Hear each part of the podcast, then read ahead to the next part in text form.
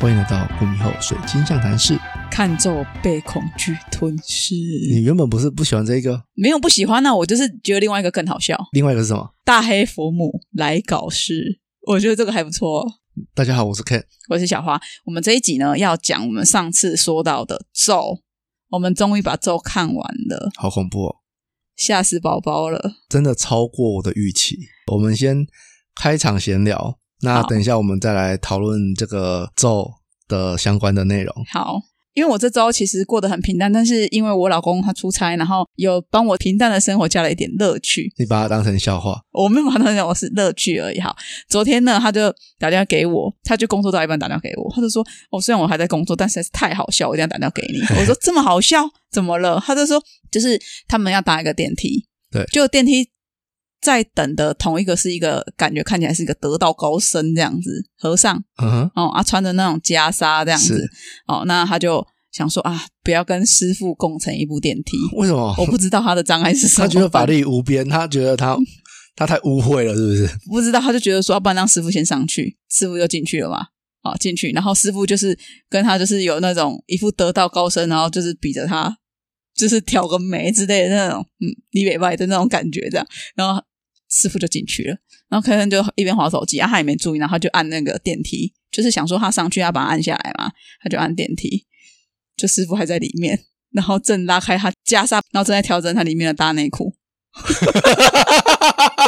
以很就看到他脚开开，然后有点蹲马步，然后在那边瞧他的内裤的那个动作，他跟柯以恒两个同时傻眼。然后柯恩说：“要跑吗？我要进去吗？我要笑吗？还是我都不要做呢？还是我当初没看到呢？怎么办？怎么办？我到底该怎么办你的眼睛业障重，？”对，差不多假的。对对对，差不多这意思。然后所以他就很傻眼，然后他后来还是就是默默跟师傅说啊啊，你你你先上去啊，这样。然后师傅还是先上去了，这样。然后师傅就是很镇定的把那个他的长袍马褂往前一翻，很帅气，按了关，然后就上去了。师傅没有想过电梯里面有摄影机吗？我不知道他有没有想过，可是因为怎样？因为他们那里的电梯是你每一层都要逼卡，然后他没有想到上去也要逼才能按，他就直接按了，哦，他所以哦，他以所以就没有上去。哦，所以他就一直在里面啊，他以为他正在行进中，所以他就很安心的做那些动作，什么调内裤啊、脚打开啊，什么，殊不知门就这样打开了。我我昨天真的是在这边笑到一个不行啊！对不起啊，师傅，如果你有听到这一集的话，不好意思啊，谢谢你为我们带来一点点乐趣。你们很不敬呢。没有业啊，我们眼睛业障重，我耳朵也业障重。好不好？我就听到这个，然后我就哦，这个真的太有趣，一定要跟大家分享一下。而且我还给那么多人知道，他他 他应该要立刻双手合指合十，跟师傅说：“阿弥陀佛，我的眼睛业障重。是没有，然后他就是客人就想说啊，我就装没事，我装没事，我装没看到，然后就马上看旁边，然后看完说，哎哎，师傅你还在啊？你要按那个 B 卡哦，啊，你先上去，这样 他就没事让他先上去了，”好哦，就很有趣了。好，换我分享我的。好的，那我最近是看到了一个值得我醒思的一段话。是他说：“如果你人站在一楼，有人在骂你，你也许很生气，你听得很清楚，你可能会跟他对骂。可是如果你在十楼，有人在一楼骂你，你可能听不清楚，你还以为他在跟你打招呼，你也很很开心的跟他打招呼。嗯如果你人在五十层楼，好，或者你在一零一，往下看，有人在一楼骂你，你甚至不会注意到他，嗯你只会看到远方很漂亮的风景。嗯，对我，我都在思考这一这一段话。这么人生哲理是不是？对啊，就是你好像站得够高，看的东西就会不一样。我觉得有时候我太眼界太小了，很多时候都是这样子。不管什么事，眼界太小了，自己格局不够大。嗯，对对啊，就是我觉得就是一路上就是一直成彼此互相成长啊。我觉得我们当人有一个很好好处，就是我们可以透过学习，嗯，当人的好处，当鬼也不错啊。哈，就是透过学习透过学习，我们可以一直去呃提升自己。我觉得这个都是还蛮好的事情。哎，其实像我们最近做这个活动，就是我们最近官网不是有做一个月兔的活动嘛？嗯，对，其实我也觉得大家也让我学习到蛮多的诶。嗯很多人他可能因为我们这个阅读活动，我先解释一下，不然我怕有人不知道。我们这个阅读活动其实是针对于有买过的老客人，就是有买过手链的老客人。那你可以回来，然后跟你的手链一起露脸拍一张照，或者是你全身照也 OK。然后你可以用这张照片放到我们的粉砖，那我们就会呃给你一个零元下单，你可以取得这个银石月兔，这样就是算是一个回馈的活动啊。对，那我的学习是很多人其实他不愿意放，呃，嗯哼，我我一开始我很惊讶，我觉得哎，诶就只是放了一张照片，对大家来说真的很困难吗？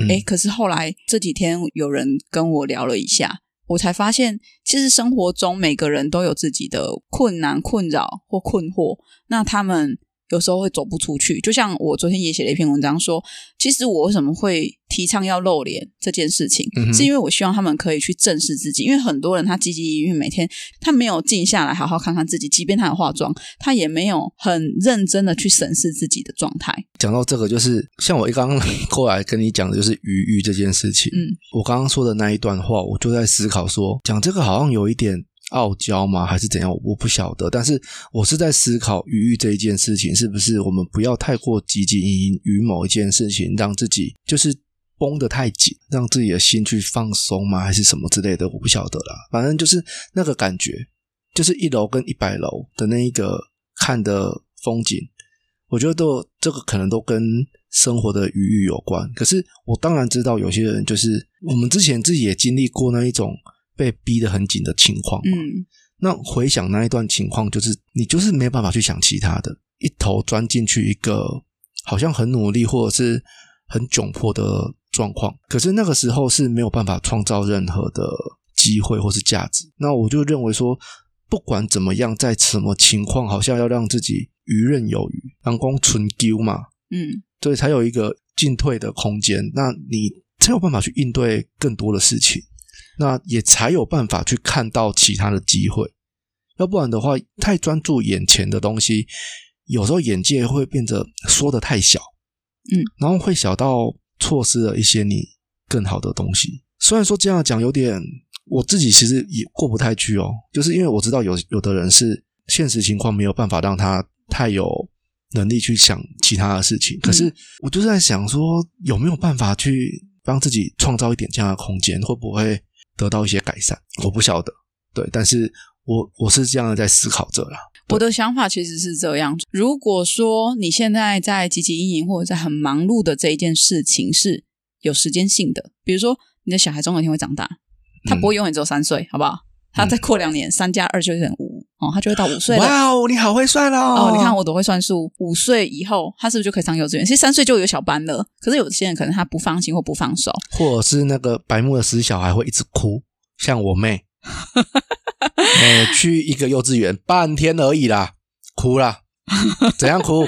不知道，碰到我他就哭，要回家，我就看喜欢到谁就哭。家里啊，就一直哭哭哭哭，我哭到小一诶，然后我就要被迫跟着换幼稚园呢、好开心哦，我我靠，我我从小就这样子换了好多幼稚园呢、是吧？是好，那我我的意思是说，其实小朋友一定会长大。我是举这个是妈妈的例子，你可能现在几很累、很很辛苦，你必须蓬头垢面，因为你没有那个时间好好打理自己。可是你只要在镜子前面，你早一天你好好看看自己现在这个状态，你满不满意？OK，你不满意没有关系，你只要知道你现在的这个漩涡是短暂的。就像我现在工作，我很忙，我也知道这只是短暂的，因为接下来我们可能会有一些更好的东西、更好的方式可以来做。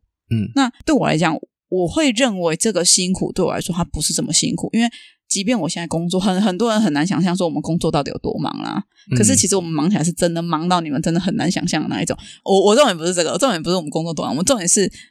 因为我知道我们接下来可能会有一些调整、一些改变，然后这个忙碌可能只是短暂的，所以对我而言，我会觉得 OK，我能接受现在这个状态的自己。所以我让大家去拍照这件事情，其实我也只是希望大家可以透过这次活动去审视现在的生活状态到底是不是你满意的。有的人甚至他跟我讲说，今天早上的事情而已，嗯他就跟我说，我真的很想要那个兔子，可是我不想拍照。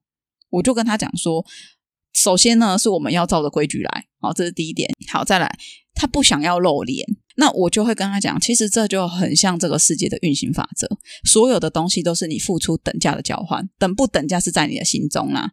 站在宇宙里面就是一个等价的交换。对，或许以你不想做这件事，比如说你想要跟一个人，你想要他长久的陪伴在你身边，你一定会付出一些东西就是经营吸引他。啊，经营。有的是用呃钱吸引另外一半嘛，你刚刚是要说身体吗？没有啦，我没有要说用包包换包包啊、我的意思是说，有的是用钱去吸引另外一半啊、我很有钱，钱是他可以拥有，他可以拿来呃换感情。哦，好，就像就像最近呃，我老公还有认识一个大哥，他就是从年轻他就没有老婆了，对，就是老婆就死掉了，过世了。对，那他现在已经孤单到怎么样？他都告到处去跟别人说，我很有钱，我死了以后，我这些钱我没有子女，我没有亲戚，全部死光了。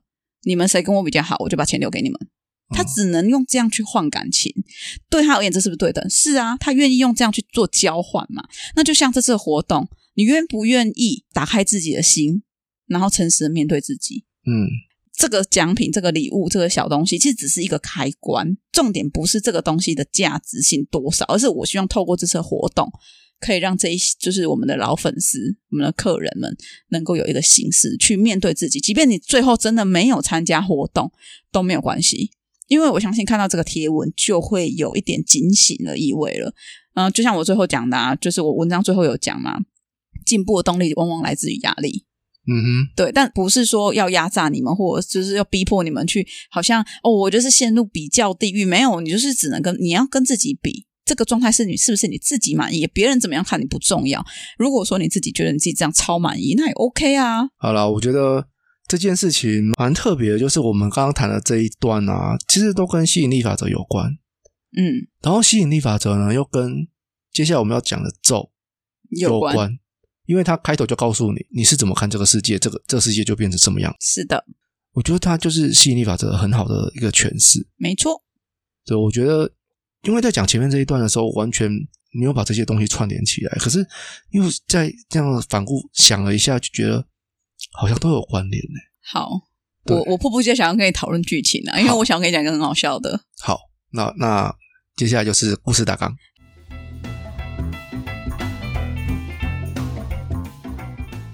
故事以穿插法的方式呈现。六年前，李若男和男友陈立东与男友的弟弟陈正元组成破鬼特工队，专门拍摄破除各种迷信闹鬼传闻。三人来到了陈家庄，参与了一场拜拜仪式，也想要去绝对不能去的地道。三人在礼佛之后，姑婆说奉上真名了以后就不能再使用了。柱子里的小女孩肚子肚子里的小女孩，佛母很喜欢。等小女孩有了真名以后，也要奉献出去，并告诫众人，十年就要回来祭拜佛母一次。三人趁着半夜溜出去，却发现陈家庄的亲戚们正在举行古怪的仪式，便一起念着咒语。在陈正远的坚持之下，陈立东与陈正远一起进了那个绝对不能进去的地道，留了洛南在外面。可是，一连串的死亡与诡异事件就从这个地道展开。好，我想要先跟你说啊，哎，我在看这个故事的时候啊，人家就说：“哎，这个导演啊，好像怕你记不得这个咒语一样，一直讲，一直讲，一直讲，讲到最后你一定会背起来。嗯，你有背起来吗？有啊。我没有哎、然后我看到这个影评的时候，我想说，啊祸福修一，心煞无谋；祸福相依，生死有名。对对啊，他说是这一句的闽南语是火佛修一啊，我就在想说，到底是谁的闽南语不好？会福相依，哈灰火佛相修一，怎么我都不会把它弄在一起啊？哦，他应该只是后面要讲这个，然后可能就是让你更好腔调啦，就是有什么嗯漳州、泉州啊，还是哪里的那个腔调，可能福州腔什么的，我不晓得。嗯，嗯对，嗯跟我跟我们讲的台语是不太一样的。OK，对啊，啊的确我我就觉得哦 OK，你要这样子搞哦，好了，反正 这样搞，嗯反正我我就因为我对这部片的期待就是，我刚呃，应该说，我之前前几集我应该有说过，我很不喜欢宗教类的片。对，这部片在预告的时候，我我不知道它是宗教类的。哦，真的哦，它哦他其实广告蛮大的，都在讲很宗教啊，啊，我不晓得、就是讲啊、邪教，对啊，然后我就没有意识到会是这样子的情况呈现。那我原本我很讨厌宗教类，对，看完之后我好喜欢。好喜欢。这部片，我真的好喜欢，哦，你觉得他真的是天花板的天花板真的哎，？OK，好棒哦！可是你知道我后来啊，就是因为我们要做这集嘛，啊，我有去看人家的影评，对那，那个说我好像怕你记不得，会讲到你背起来为止，而且后面那个什么，就是有跟你讲这个台语的发音，嗯所以你一定会记得这样。然后我就看的那句话，我想说，哦，我没记得这样，我是智障是不是？我就没记得啊哦我，也不意外啊。嗯，好棒啊！对，我也觉得很棒，因为我觉得如果记得的话，因为我是我觉得我是一个很相对很容易被催眠的人。我有看到一个催眠家，嗯，就是催眠的学者是。NLP 的学者，他有来看这部片，然后他说他们是就是两三个都是在催眠界，就是有在做催眠的人去看。他说他在这部片用了非常多催眠的手法，嗯嗯，嗯。所以他是让那个恐惧是一直帮你堆叠上来的。所以为什么你说外外面会有那个修家的电影院外面为什么会有修家的？大概就是因为这个样子。哦，因为像我啊，我其实都很专注在看，你有跟着念吗？没有啊，你傻了哦，你好聪明哦，你有啊有啊。哦，怎么会这么蠢？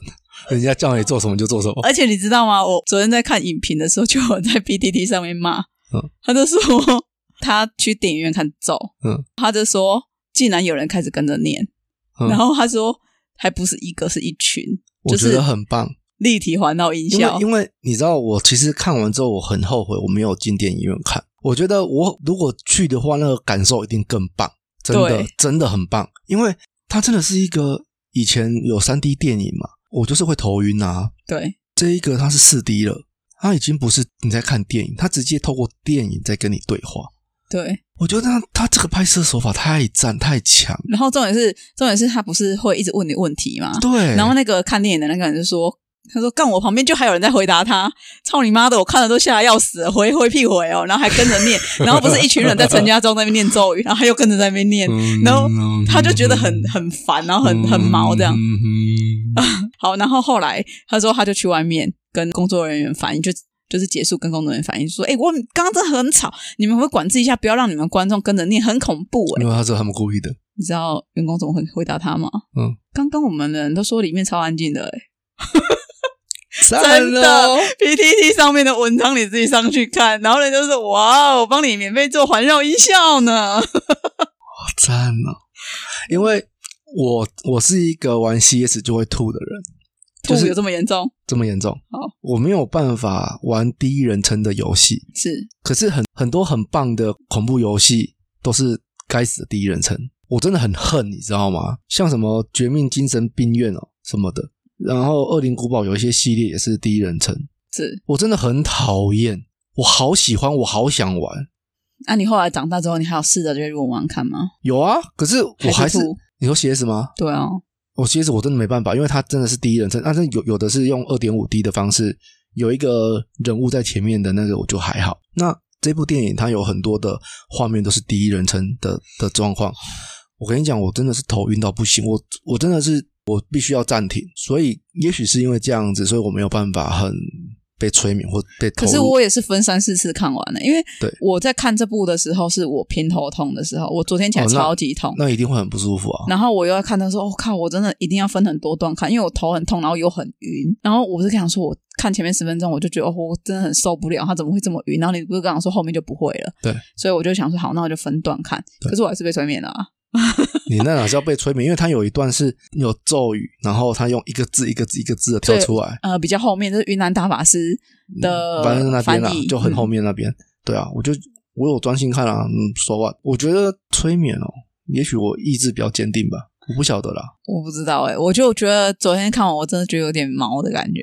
可是因为还有好有，有，可是因为我就不晓得为什么啊，我我也我说过我讨厌宗教类，可是这一个拍的很棒，嗯，它甚至棒到让我觉得说它很像《恶灵古堡四》，我不知道你有没有玩过《恶灵古堡四》？我没有，但是我有看过那个照片，《恶灵古堡四》呢？《恶灵古堡》系列的，但是它是不是我不知道。因为《恶灵古堡四》，我大概我破关两次吧，就是不同时期我分别玩了两次这样子。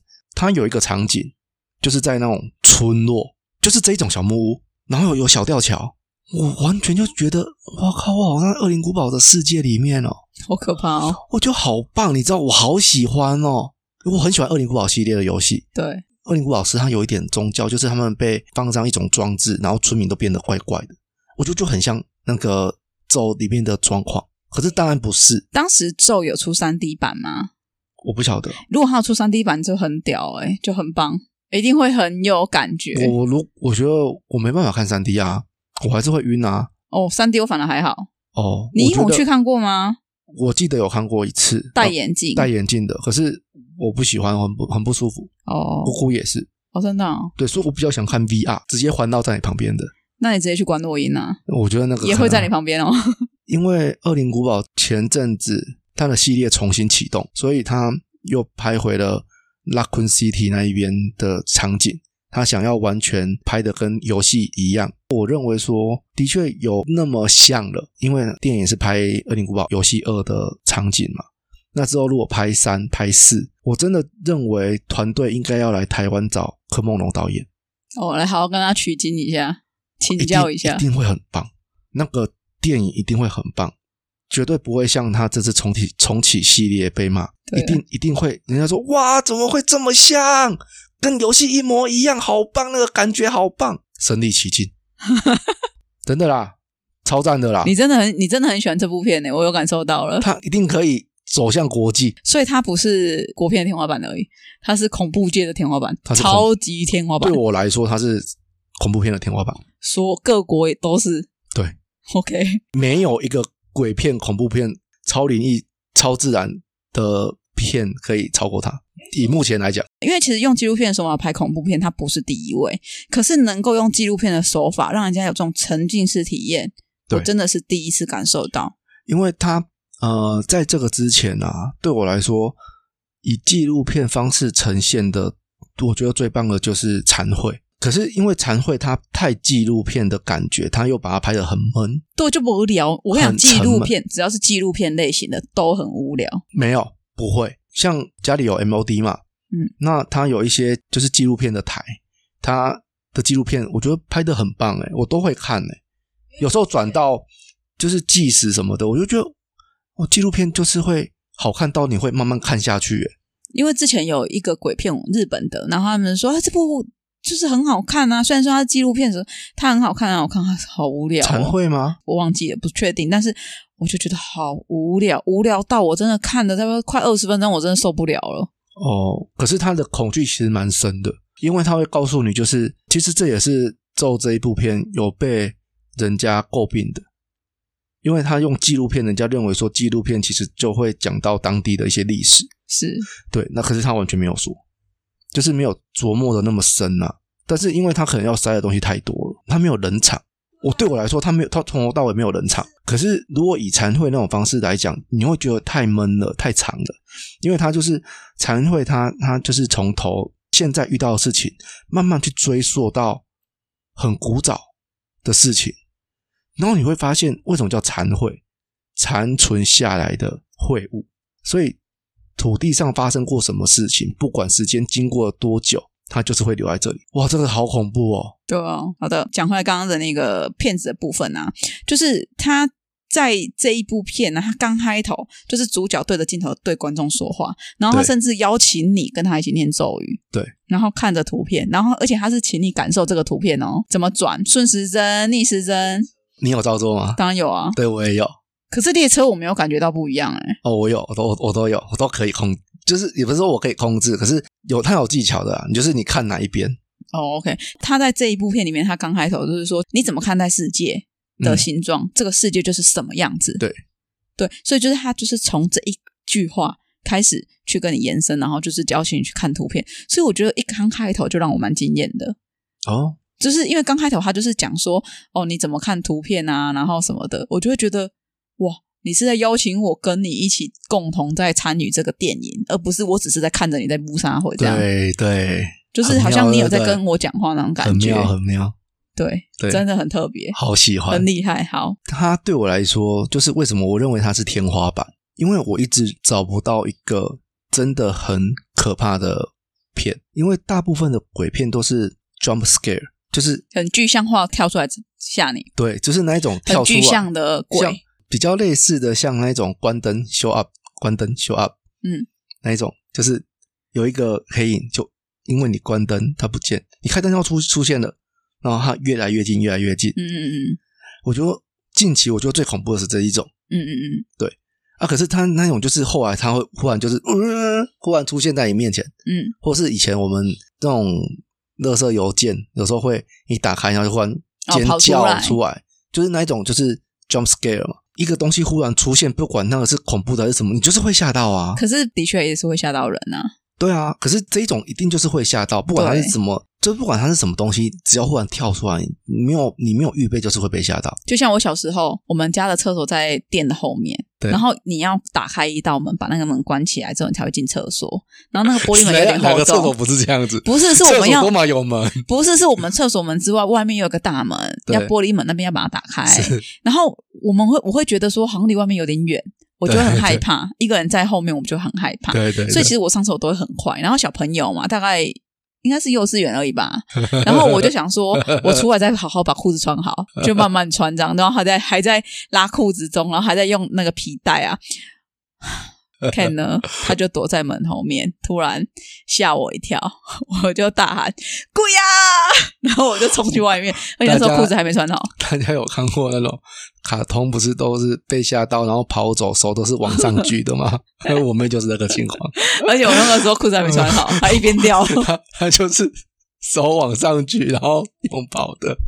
她说：“鬼呀！”啊，吓死宝宝我真！的是笑到翻掉，笑到在地上打滚呢。我真的是好可他怜，他他那一次是刚好我们看完僵尸片，是不是很恐怖？他他在害怕，你也都不体谅我，那时候只是个小朋友，我也是小朋友啊，你是大我两岁的小朋友啊。哎呦，我也好好笑哦。好，所以呢，你刚刚讲的那种是比较属于他突然跳出来吓你的，那种我真的不喜欢啊。反正对我来你就很俗啦哈。不是俗，就是我觉得那种情况就是谁都会被吓到，就很无聊、啊，就低级了哈。不是。然后我就想说，因为恐怖它是不可对我来说不可名状，嗯我无法去形容一个什么叫做恐怖，因为每个人的恐怖可能都不一样。嗯，要怎么把恐怖拍出来？我觉得它是一个很难的课题。所以他，我觉得导演他一开始然后没有把恐怖拍出来，是一个我觉得很棒的手法，因为那个恐惧就是无限在你心中滋生滋长，因为他你就是没办法去形容他。可是后来他把我其实我不喜欢他把佛母拍出来，那个对我来说太他没有拍脸啊。有啊，他后来把那个红布掀开，就是一个像洞的那个，对我来说其实嗯，你不喜欢那个把它揭开谜底的感觉，我不喜欢，因为我对我来说那不恐怖。对我来说，恐怖就是你无法去形容它，但它存在，那你又无法去形容。嗯，你知道他在，就是你永远不知道下一步是什么。像那个坏坏在天花板上那个，那个就很恐怖，因为你知道他透过小朋友，你认为说，哦，说的说到多多，小朋友演的好好哦，对啊，台湾的好厉害哦。台湾的戏剧有希望了。他怎么找的啊？怎么这么厉害啊？我以前都觉得说，国外的小朋友演的好棒、好真、好好逼真、好真实哦。怎么训练的？他们怎么导帮他导戏的？怎么会这么真实？怎么引导他这样子？朵朵是我所有看过台湾在演最棒、然后真的真的这么厉害？最棒的。他真的是棒到就是好真，就是我们日常生活中的小朋友的样子。对对对，不会很扭捏，然后也不会很硬的感觉。对，不会很不会很不会很假，嗯不会很假，就觉得说，哇，这好像真的是生活纪录片呢。对，这好厉害这好像就是我看隔壁邻居还是什么的纪录片，是真的日常哎、没错。我觉得太赞了哎、你知道朵朵她那个时候不是说哦，她那个在天花板那个坏坏吗？嗯我那时候就想说，哦，他已经不是恐怖界的天花板了，他连剧中的天花板都好可怕呢。他天他剧中的天花板，他就看到天花板说，哦，坏坏，你就坏坏下来。他还跟妈妈说，哦，你要牵着坏坏，他才要下来。我那边真的傻眼哎，我觉得那个妈妈勇气也可嘉，他就举起手要去牵他了。啊，就然后手在抖啊，对，他就说，那这样我签到了没？然后他就说，再往上一点，签到了。他讲签到的时候，我真的起皮疙瘩，我真的超傻眼。我那时候是在想说，我靠，所以看稿嘛，可是他把他牵出去之后，他马上又进来了啊，对坏坏又进来了啊，我不知道，他就又马上在那边讲啊。可是小孩子真的是童言无忌，他们真的是不怕。不懂就不知道害怕。就像我小时候不怕蟑螂啊，因为我不懂啊，我我不懂为什么我要怕蟑螂啊。我小时候不怕老鼠，不怕蟑螂。为什么懂了？那我懂了啊你，懂什么？它很恶心啊，长得就很恶心啊，贼头鼠目，獐头鼠目说错了。嗯，好，所以那个时候我就觉得说，哦，你看小朋友就是因为他都不懂，所以他们并没有被赋予说什么叫害怕，他只是不喜欢他，因为他就说他不喜欢坏坏嘛，对他只是觉得他不喜欢，对，但他并他还会骂他、说你下来呀、你下来啊，对，他不会像大人的反应啊，大人的反应是什么在哪里 这样，对吧、因所以为我们家之前我就说过，就是在我们家那附近有一个自杀啦，然后他就是用瓦斯引爆，呃妈妈跟小孩子都过世了这样子。然后后来呢，就是有其他家庭入住，那个家庭是有小孩子的，嗯。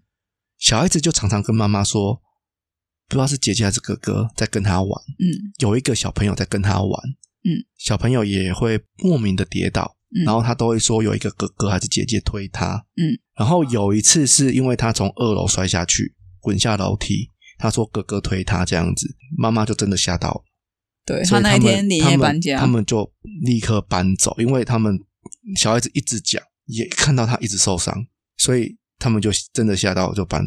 这个真的无法住在那边呢、对，所以小小朋友看到你就会觉得好像很真实，你不觉得他在骗你？可是小朋友的时候就是会有想象中的朋友啊，可是对，就是有人有人都会这样讲，对啊，但是我们怎么去判断？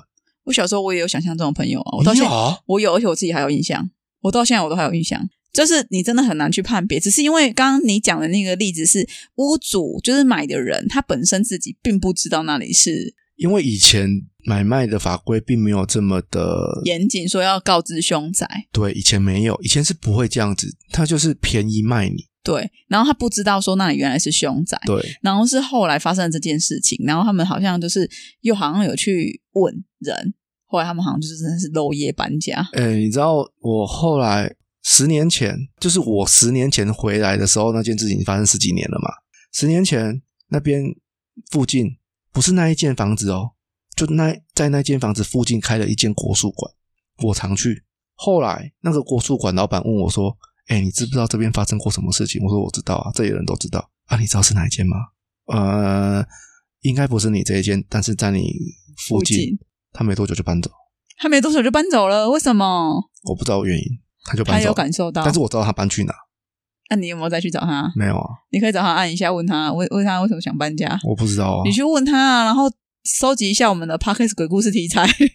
好啦，反正就是这是我们家附近的著名的鬼故事，而且是我们这一条路上，只要是当时候有住在那边的人都知道，因为那个事情很大，是半夜，好像是半夜引爆，所以他妈妈是说半夜就听到嘣一声很大声，可是其实它离我们家有一点点小距离，就是斜对面了，已经不是正对面了，已经蛮斜的斜对面，对，我妈妈都还有听到，嗯所以这件事情真的蛮大的。对啊，好，我们讲回那个剧情。好的，好，所以呢，就是这个小朋友呢，真的是吓死宝宝我了。嗯，我必须得说，我觉得这部戏它拍的非常的细腻，他细腻的感觉是他在拍这个李洛南这个女女主角，她想要拍出她的恐惧感。他让她一边念耶稣，好像不知道念了一串什么，就是有关于耶稣圣经上面的一段话，然后又念阿弥陀佛，而且是立刻连接哦。你说阿弥陀佛吗？阿弥陀佛，他是完全就是他用这样子的方式来呈现李若男这一个人他内心感到的混乱跟恐惧，所以我觉得他这部戏都在很多地方塞小细节。哦，对啊，他像他带小朋友多多去庙里找找庙公帮忙阿青师，对。然后又带他去医院，对。就是可以解释这个混乱。人性吗？当你不知道该怎么办的时候，你什么方法都想试啊，对，对不对？没错，就是你你什么能试的方法，能救小朋友的方法，只要能做，他都做。甚至还有一个方法，就是把影片拍成电影给大家看，让大家一起分担这个诅咒。你知道吗？我还做一件很傻事，嗯我还去查询说这件事到底是真的假的，我好害怕。假的啊！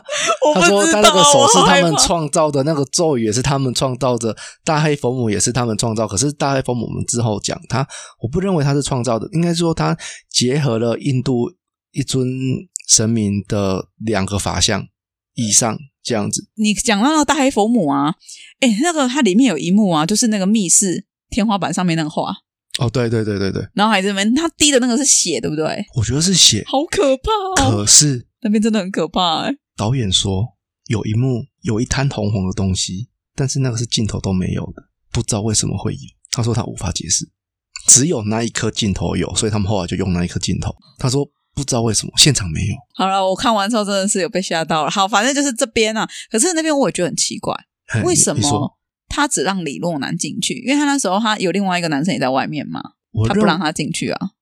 阿远呢、我觉得是李若男怀孕，然后他父就是小朋友多多，可能是未来那个的代言人，佛母的代言人，他要他要那个小朋友，我有看到网络上有人讲说阴谋论，就是说这个佛母指定的这个女童，嗯这个国中生，她是国中生，因为后来有讲嘛，她是国中生十四岁少女啊，十四岁少女。好，就是说她有说这个现在现阶段的这个代言人，这个小女生，就是她想要诱使这个李洛男进去，然后为蟾蜍，这个是一个下蛊的动作，哦对啊，然后她想要把这个职位赶快卸下，这样子，赶快丢给这个李若男他小朋友这样。李洛男肚子哦里就是有这样子的说法。然后甚至这一部戏，他到最后就是也有一个阴谋论说，李若男其实一开始嗯，他就是在阴他女儿，有这个说法。我认为不是诶、他说他只是到后来，他真的喜欢他女儿。因为我有看一个叫杜琪君嗯，斗宅、嗯有，杜杜琪君，我觉得他写的好棒哦，对他写的很完整，他写的超完整的，是我觉得大家有兴趣可以去看一个叫杜琪君写的影评，我觉得他写的最完整，我也蛮喜欢的。他好像对这一部分，他认为好像不是这样子。对对对，我有我有看，我有看，哦但是就是我提出了一个，就是网络上有人这样讲，对对对迪卡好像有人这样讨论，对，对，蛮蛮特别的啦，我觉得蛮好看的。因为我看到那个密室的天花板的时候啊，因为它有一个割人头，那个头我觉得是佛陀的头吧，不知道有人就说是一般人头，所以就因为他是佛陀、欸，就因为他抓的这个头，所以他的原生就应该是印度教我们讲的那一个大黑天，因为大黑天他也是抓了一个人头，对可，是但是他抓人头，他不是抓佛陀，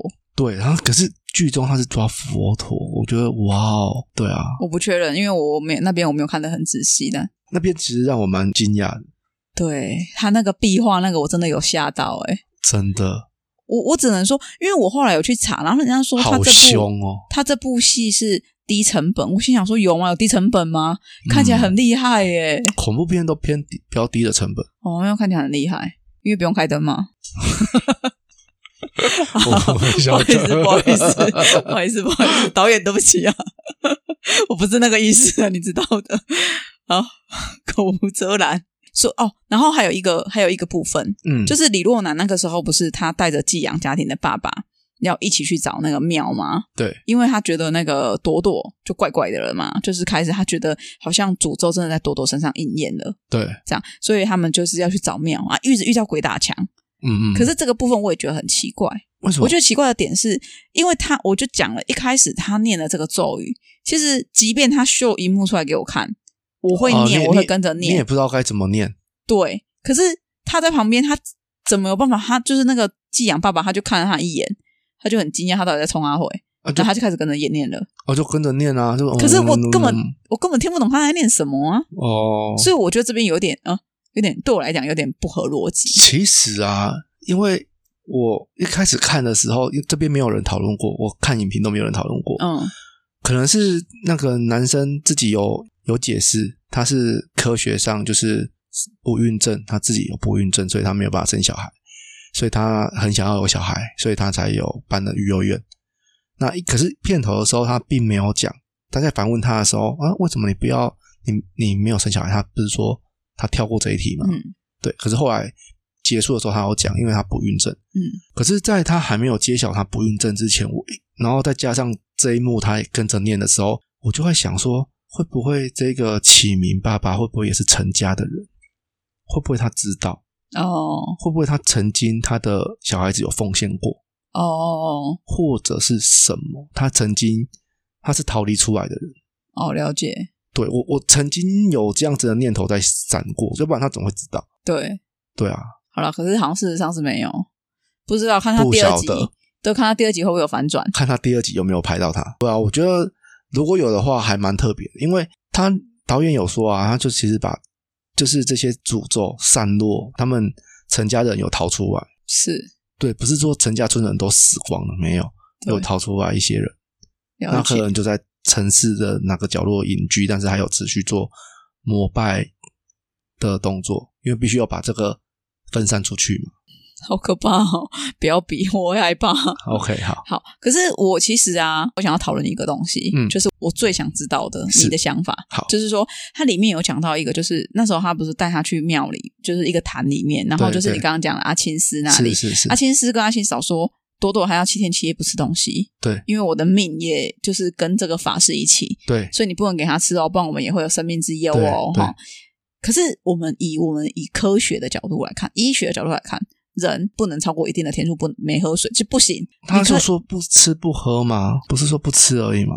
不吃哦，那我不确定。但是我的意思就是，我那时候听到说不能，对啊，哦不喝不合理啊。，OK，那你说不而，且我也在思考说，其实我可以接受，哎，如果不不喝的话，啊不不吃的话，我可以打营养剂啊，打营养剂应该可以撑过七天吧？这我不知道，我印象中是可以啊。我不知道。啊，可是因为他是小朋友啊，一样啊啊，所以我就不晓得说，你问我说，如果我遇到能不能接受，对不对？对，我不晓得。说真的，我不晓得，因为医学跟如果我的意思是说，如果医学跟这种灵学相互冲突的时候，说法相互冲突的时候，对医生如果跟你讲说啊，你这个就只是什么病，你要进来住院，对对对，然后医生就会就会帮你医疗嘛，然后就跟你说，哦，这个我也没办法解释，那你就想要把责了。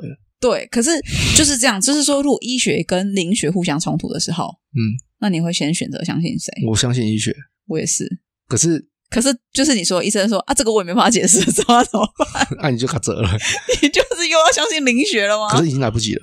来不及，应该是啊，就说跟你说不吃不喝，可是你你一定医疗他一定会给你吃啊，对对啊，他你要吃东西才能维持体力啊，对啊。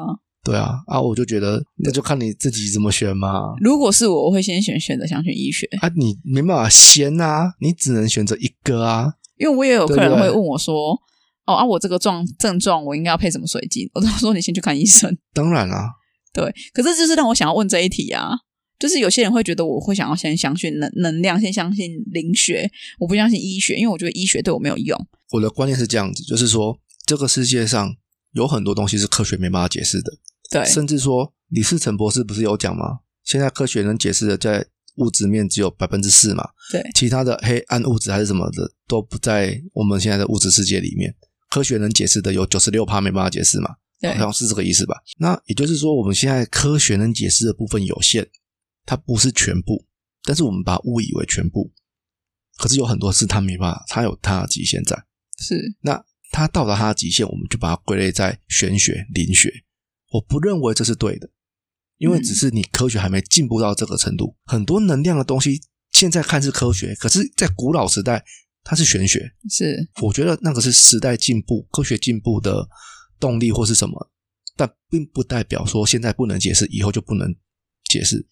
好好，再来能量这件事情，我自己是麻瓜，我没有办法感受到，是但是也许你可以感受到。是，但是也许你是一个能量的完全开发者，你甚至有办法感受到所谓的气，你可以感受到它的运行。好，我不行。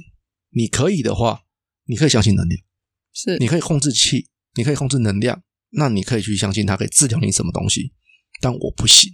那如果这样子的话，你可以相信能量，你觉得它可以帮助你，那你就去做吧。可是我相信绝大部分百分之八九十的人都没有办法做到这件事情。嗯，毕竟是少数吧，我觉得对啊，那你如果要相信能量，你就必须要知道你是不是能控制能量。是但是如果你不行的话，我觉得你还是相信医学。好的。所以你你也会先，如果是这个案例，你会先选选择相信医学。我相信能量在，但是因为我无法控制它，所以它对我的帮助就有它的局限。了解，就是我当然希望他在穷尽所有一切方法之后，他也许是我最后的救命稻草。那 OK 啊，为什么不行？可以啊，嗯嗯，有有任何任何的帮助，就像我一开始开头讲的，就这就是人性嘛。是你能试的方法，你都会想试啊，是但是它不能是唯一的方法，是，所以它的前提就是所有方法嘛。剩下的比较玄学的或者是神秘学的什么东西，那个都是最后的。你一定要现现阶段能够证实实验有真的实验室数据的东西，你能用到那个才是最最主要的。应该是说它会比较相对来说有一些保障在，因为毕竟它是有科学验证过的，对，所以它有相对性的保证在，嗯，但是因为灵学、神秘学、玄学这些东西，没有人能保证它的后果对，但是是什么。但是你看哦，你曾经也会听过有一些被宣告说被医生宣告说哦你得了癌症，但是你只能再活几年的人，很多人也听过，就是当一个人觉得好吧，那那就大概也只能呃活个几年，所以他就开心的去过他的小日子。可是因为他的这个开心的过他的日子，他放光他的心了，就可能都很正向吧，很正能量吧。癌细胞可能在某天可能就不见了，或是什么了。诶，他说三年，可是我已经活超过五年了、诶后来再去做检查，嗯，哎，好像你的症状就改善了。嗯，哎，也不乏听过这种例子啊。是我所以我觉得也不是说要鼓励说相信这些呃虚无的东西或者是神秘学的东西，可是有时候保持正正向，也也许是一个很重要的事情。对。重点是你要保持正向啊，对啊，对啊让呃相相信自己所相信的并没有错。但是如果是我自己，我会我还是会先选择相信医学为主。嗯哼，对对啊，如你所说嘛，因为它可以控制。好，说到庙里，我不得不说，虽然说你说现在的恐怖片都是那种突然突然冲出冲出来吓你，很俗套嗯，这样，但是呢，阿青嫂冲出来，我真的被吓到了，哦，我我被吓了好大一跳。我有预备啦，但是我就讨厌这样子啊。啊，我也不觉得恐怖啊，就是把一个阿三画的比较丑这样子而已。对，好可怕哦！他为什么把它画那么白啊？吓死我了！我就觉得那边很无聊，我很不喜欢啊。太好，我要讲回过，就是如果说那边我觉得很怪啦，就是阿青师那边说他要让小孩子都不吃东西，要不然跟他们性性命会有关。那他为什么没有把小孩子给留在祭坛那边？你怎么会把你的性命留在别人手上？对啊，那我要阴你很简单的，对啊，就我要弄死你，就先拼命喂我小孩吃饭，然后他一出庙门就哎别假鹅啊真嘛，会假甜甜圈嘛？他其实马上暴毙。哦没有吃东西，我只有吃甜甜圈。哦，对啊，这个真的蛮怪的了。对啊，这边就怪怪的、好了，啊，他可能只是想要埋这个阿青嫂冲过来的伏笔。大概吧。阿青嫂冲过来，真的我真的吓尿哎、如果这个是在电影院看，如果而且又如果用三 D 的啊，嗯，我应该是会那种跑掉的那一种叫，出来啊，我应该会跑掉。我应该不是叫我应该是跑掉，离开座位，像像小时候这样子，跪啊！离开座位，直接中离。好了，然后讲回他们在地道的时候，就是他们进行就是现在过去跳来跳去嘛，然后他们就是有一个情况，就是他们要进去那个地道了。那两兄弟啊，阿东跟阿元进到地道，然后看到很多小泥泥像，嗯嗯嗯，然后很多镜子，然后最后他们找到那个佛母的所在的时候，阿东把红布掀开，结果他就忽然中邪了，他就对。他就说：“我有小秘密啊！”然后然后心里立刻浮浮现一个一句话，我想说卖门外面，好，我心里是想说给我等一秒，我就觉得那边我真的 我不知道为什么我笑出来，啊，我真的好因为我我我直觉就是卖门外面啊，好吧，因为我直觉是叫我给我的一秒了。我我觉得那边没有不好，可是我觉得我的直觉怎么会是卖卖门外面啊？对啊，这个不知道是哪里的梗呢、你说你说那个卖门外面吗？就是给我第一秒，这个也是啊，你给什么名啊？那就是小时候会有的梗、啊，好像是团康什么的，对不对？之类的啊。我们就是不要一直，我就不太想讲这个，就是会透露我们的年龄。你还一直真的讲吗？真的吗？就活团什么团康是不对，是？现在小朋友不会这样讲。啊，不然他们叫什么夏令营？不是我是说，小朋友应该不会玩这种梗。哦，真的吗？对，这个太老了。是哦，就像所以是吗？应该是吧？因为我就想说，这个好老老派吗？你看你自己都说了，他就是很老派啊 我啊。不知道、欸，就像我们现在不会讲 LKK 一样的道理啊。你现在讲 LKK 会被鄙视哦，哦，你会讲是不是？那你不我不会讲，我从他在流行的时候我就不会讲啊，，因为他在流行的时候，不是我们那一辈会讲的话啊。不是他在流行的时候我就不想要跟流行，不是一个想跟流行的人。好，OK，但是给我等一秒，这个我们跟到了啦，好不好？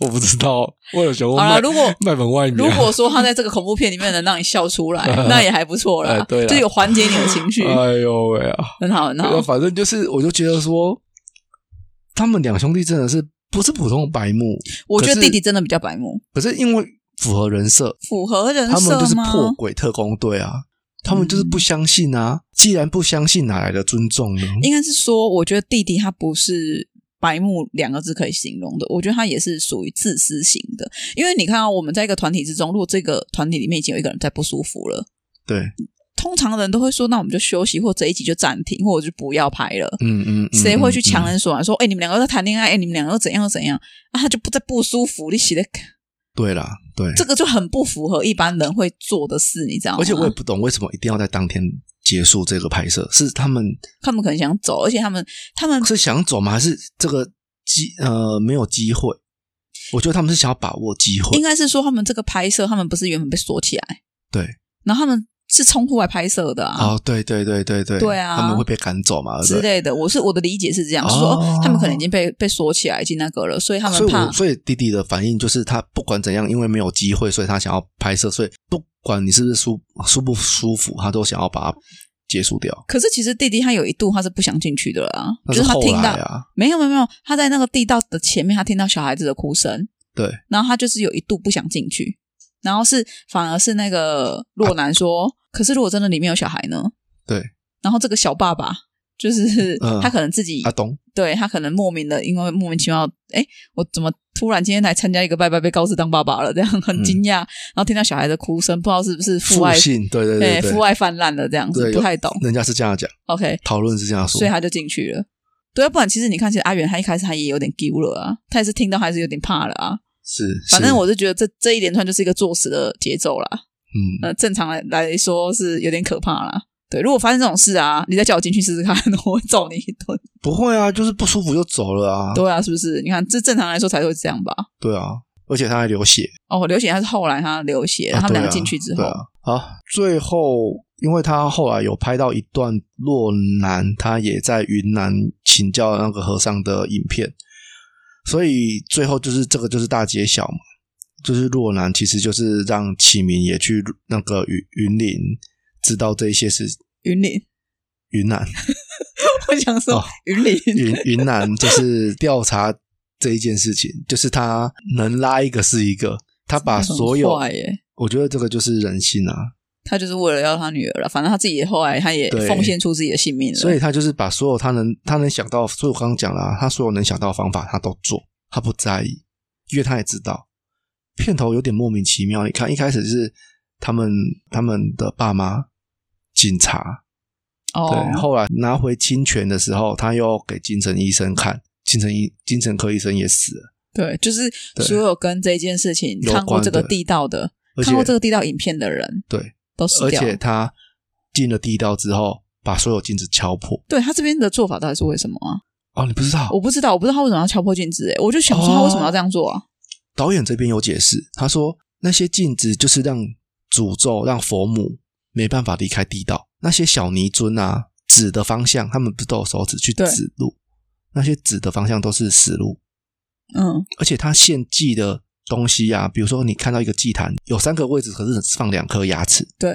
祭那些东西的后面就有镜子，对。就是当佛母来到这个地方的时候，发现是死路，而且他的奉献的东西又不够，所以他要去找另外一个。嗯，他就永远在困在这个地道里里面反那些诅咒就反反射来反射去出不去，嗯。那些植入的都是死路，哦，都是骗他的。啊？为什么他要把他镜子打破？所以他让佛母出去，他他让佛母出去啊，哦，他他不要让他，他要让你各位分担这个诅咒啊，哦，他不要让。他让要救他的小孩啊，哦，他不想要他小孩朵朵承担全部啊，他要让这个诅咒散出去，全世界都 share 这个。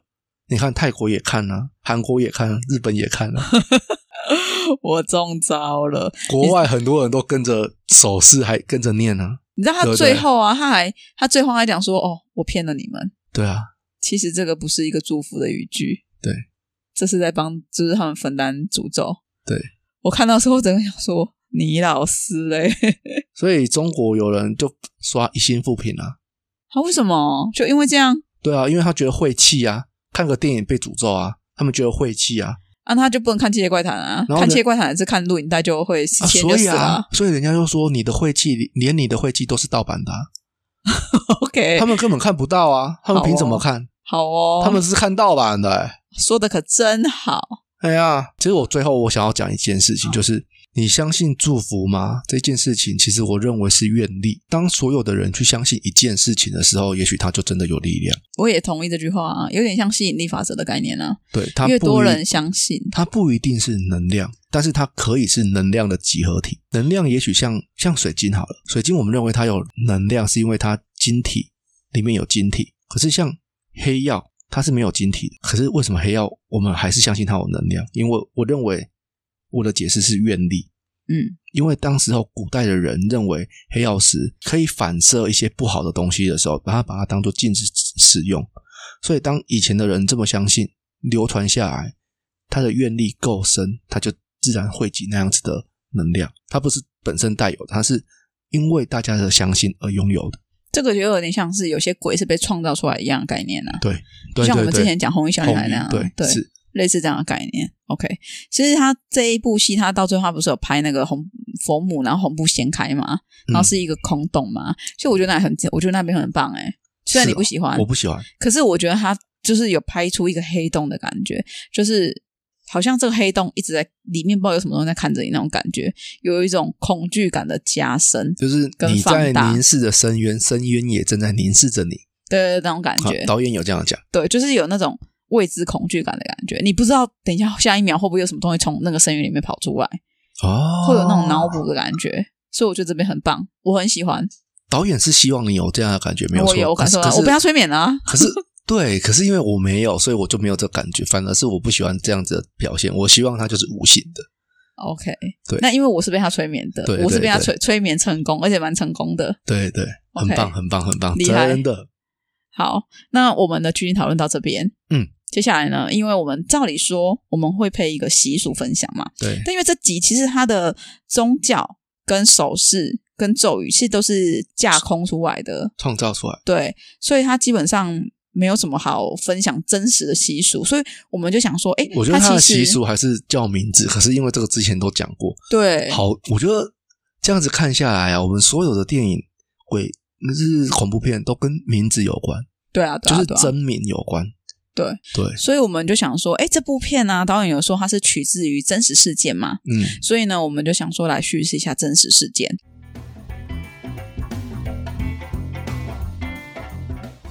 这一起悲剧呢，是发生在二零零五年的高雄古山区的吴姓一家人。这一家六口信奉了邪教，那因为大女儿的死亡，才揭开了这一起的事件。呃，故事是这样子的、吴姓一家人呢，家庭成员总共有六个人，父母跟四名子女。那这四个子女都是二十几岁，有护士啦、印刷工作跟做餐厅的。最小的妹妹在二零零五年的的二月的时候突然起机，我，说自己被三太子附身，然后跟家人说：“诶，姐姐在台北啊，会有生命危险，她一定要回来家里哦，不然她一定会怎么样？”这样，那妈妈一听呢，就立刻去把大女儿带回家。可是大女儿一回家呢，她只要一睡觉，她就会梦到自己被性侵，那吓得都不太敢睡，通常就变成说只有白天在睡觉这样。那大女儿回家之后呢，在某一天。接到这通电话之后，也开始出现了起鸡的情况，那开始自称自己是观世音菩萨，疯狂的殴打自己，然后出现一些自残行为。家人看到呢，就想说啊，那陪女儿去禅修好了，然后也到南子区的一间神坛去做受精，还在这个神坛请了法师回来做法。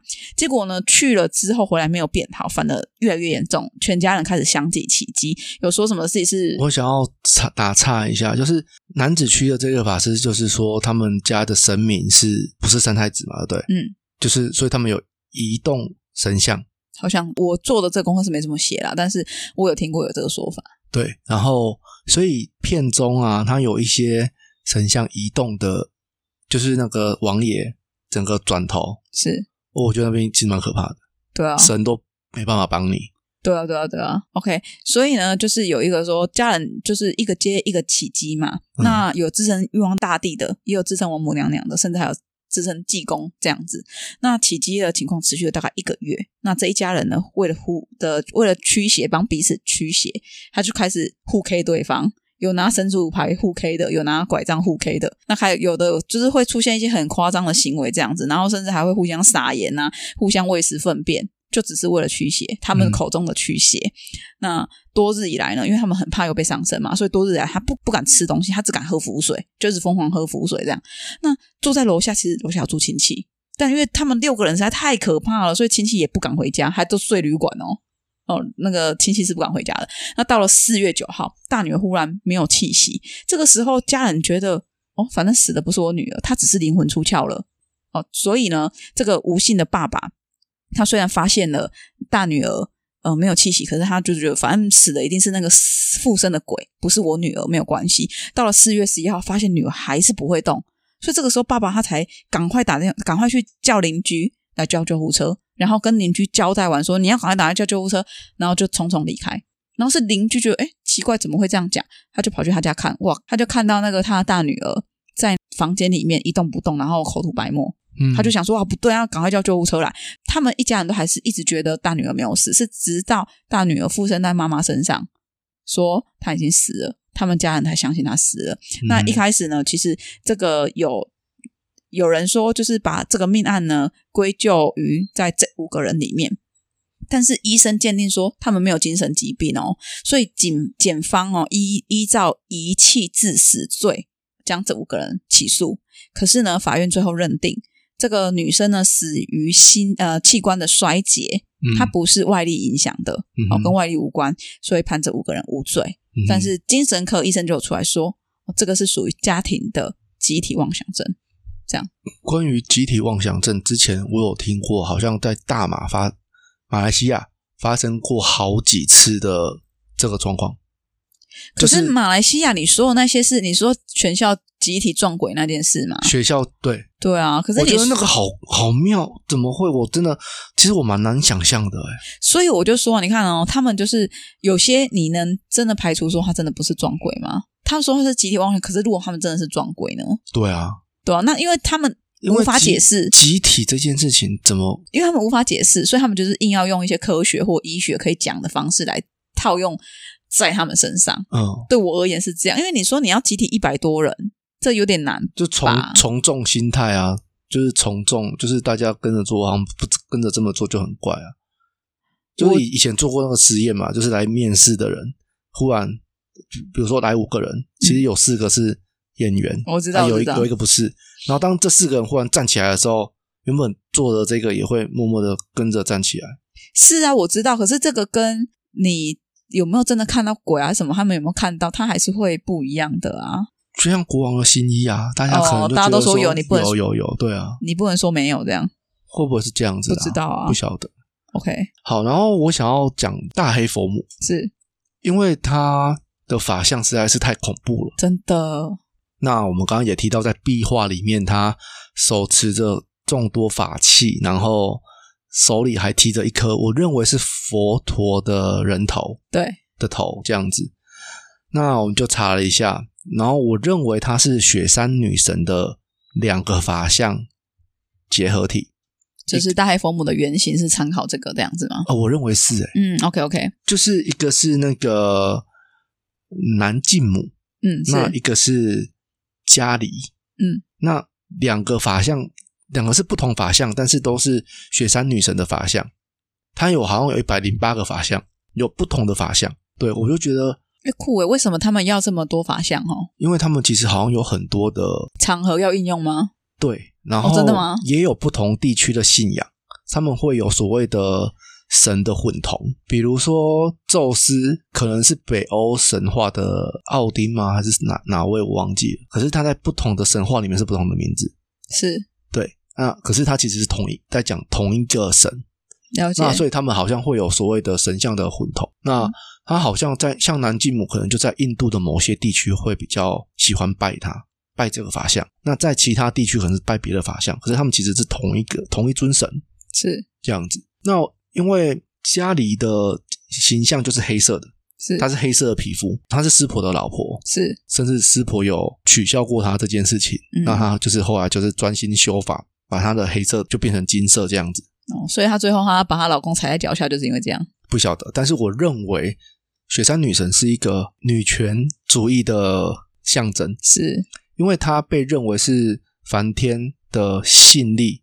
那信在信力对印度教好像是就是在讲宇宙的起源，是，所以它很重要。它的法相就是把她 她老公湿婆踩在脚底下，对啊，这个我昨天有看到，就超妙的、啊，她她的项链是一堆人头。骨头啦，人骨，人骨，然后手提着一颗人头，对，她有四只手，然后有各有法器，然后其中一只手拿着人头还在滴血，就跟那个壁画是一样的。对，可是壁画的手有很多只，对，它不止四只，南晋母的手有十只，嗯，我觉得就是参考这个，哦。所以它就是两个法相结合，OK，因为他们是同一个，是雪山女神啊。是。那雪山女神其她有慈爱的意识，也有，因为她有很多不同面相，是。其中一个是毁灭，是。对，那重生嘛，我记得好像有一个是重生，也有重生，对。那南继母也是啊，对。她就是战斗的神，因为她当初的出现就是印度众神对抗一个阿修罗，他们打不过他，然后他们集合他们神力的时候，南继母出现，但是他不是被他们创造出来的，他是借由凡的精神而出现的，他就去打败那一他们打不赢的阿修罗，所以他可以说是战斗之神，我认为啦，对啊，那就是因为他有很多只手。我觉得那个法像我们说壁画那个提着人头，所以我觉得他是两个结合。我觉得应该是啊，因为昨天我在做那个的时候，然后我就看到讲讲大黑天嘛，我就点进去看法相啊，嗯超像啊，跟那个壁画超像的啊我觉得很像欸，而且壁画它就是真的有一滩血在那边滴血嘛，对对跟那个我们看到那个大黑天，然后你说雪山女神那个对也很像啊，就是它就是那个因为这两个都是它的凶相，嗯很凶的那个凶相，是我就觉得是参考这一边啦。是，然后题外话就是，雪山女神就是象神的妈妈哦。好哦，我觉得我觉得印度教的那个神明的画的那个真的好可怕、哦，不会啊，它其实是有人这样说啦，神明其实是比我们更高等的生物，是。那只是他很强大，是。所以是神明，但是他不一定就是善的。像湿婆，他也就是创造跟毁灭之神嘛，对。对啊，他也灭很多神话都有灭世的桥段啊。是当世界不再那个，他们就会把它毁灭，毁灭一切，再重来啊。哦，对啊，不不一定是善的，这个我是蛮同意的。善恶这个就是你要怎么去定义什么叫善？对啊，那它毁灭人类，会不会人类就是因为你的出现就是恶啊？嗯，毁灭你就是刚好的善啊？